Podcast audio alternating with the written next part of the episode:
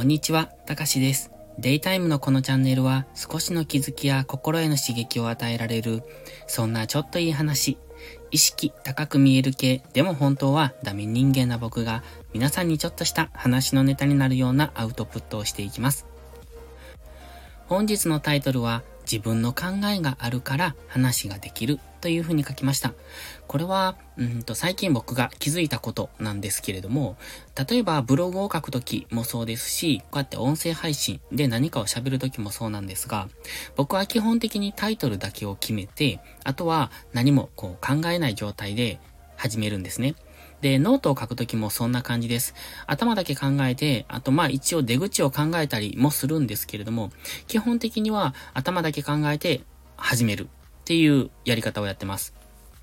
ただ本来は、えっ、ー、と、入り口と出口を決めて話し出すのが最後のオチが決まるからいいんですけれども、えっ、ー、と、今回はそういう話じゃなくて、まずそもそもね、自分の考えがなかったら話なんかできないんですよっていう、そういうお話です。まあ、結論がそれなんですね。で、タイトルをか、えっ、ー、と、考えて、タイトルを決めて、そして話ができるっていうのは、もちろんそのタイトルに関して過去に考えたことがあるから、そのお話ができるっていうことなんですよ。例えば、宇宙に関して考えたこともないのに宇宙のことを話してくださいって言われても話せないですよね。例えば僕が女性の化粧品のことで何かを喋ってくださいって、それをタイトルにして話してくださいって言われても全くネタを持っていないから喋れないんですよ。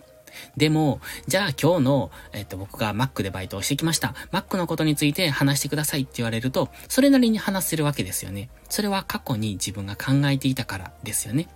例えば、仕事の時に、その何かについて、えっ、ー、と、意見ありますかって言われた時に、その意見を持っているか持っていないかっていうのは、それに関して過去に考えたことがあるか、今現在考えているかどうかっていうところじゃないですか。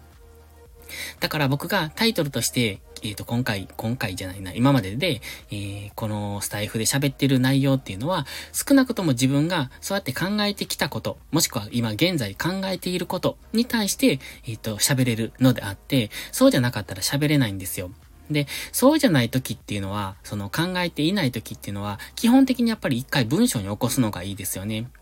例えば僕がやっているのはそのインスタなんかでやってるんですが、その偉人の方のね、名言っていうのを書いて、それに対して自分の、あの、考えっていうのかな。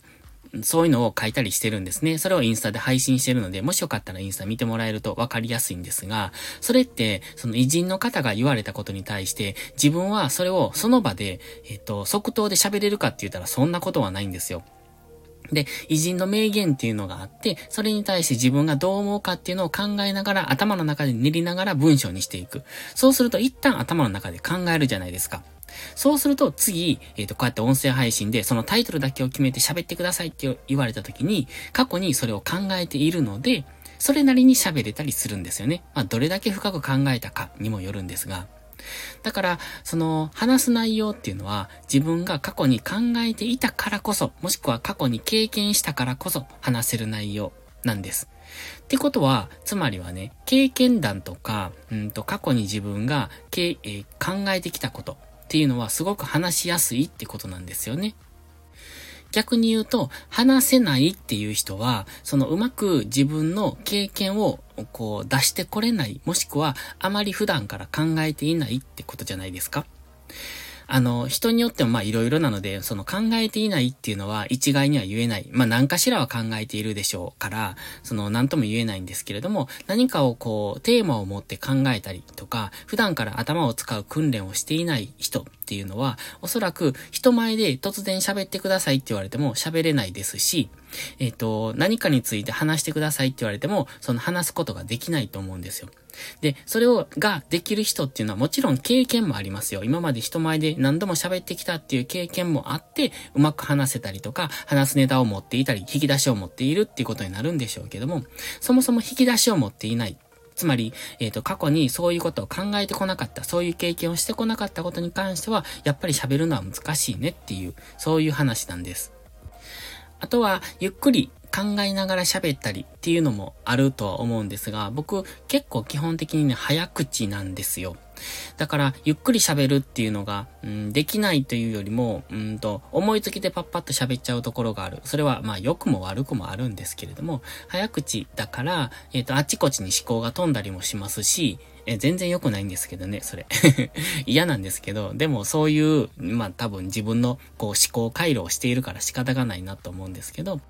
早口だから考える余裕がないんですよね。もっと多分、スピードを落として話してみると、喋ってる間に次何を喋るかっていうことを考えたり。で、今ちょっとゆっくり喋ってみたんですけど、そういうことができると思うんですよ。でも僕はそこまで、こう、うまくできないというか頭が使えない。ので、えっと、本当に思いついたことをパッパッパッパッと喋っていく。で、だからタイトルだけどこかに書き出しておけば、それに関してずっと喋っていくことは多分できると思うんですね。もちろんそれは自分の、うん、経験則とか過去に考えているっていうのが前提ですけど。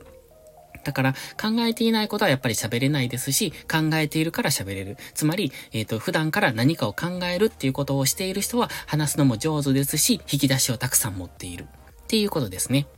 だから普段から色々考えるっていう癖をつけることはすごくいいことだと思っていますし、考えているから誰かに伝えられる。考えていないから伝えることもできないし、自分の中でもまとまらないっていう。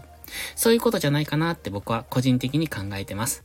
だから最近はね、結構そういう、うんといろいろ、ここで喋ってるのもそうですよね。この喋るためにはネタを作ろうと思って考えるじゃないですか。情報を仕入れるじゃないですか。で、情報を仕入れるからここで喋れるわけじゃないですか。おそらく10の情報を仕入れても喋ってるのは1か2なんですよ。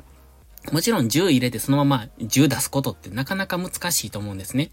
で、え、だって仕入れた情報の中から、あ、自分ではこれは喋れるなって思ったことをピックアップして喋るわけで。だからほとんどね、あの、たくさん情報を仕入れてもそんなに喋れてないんですよね。で、でも、ここで喋るためには何かの情報を入れようと思うから、本を読んだりとか、うんと、誰かの音声配信を聞いたりだとか、YouTube 見たりだとか、なんて言うんですか、なんせ別の媒体から入れてこようと思うんですね。で、入れてきたものを自分の中で処理して、あ、自分の中でしっくりくるなって思うことだけをここで喋ったりしてます。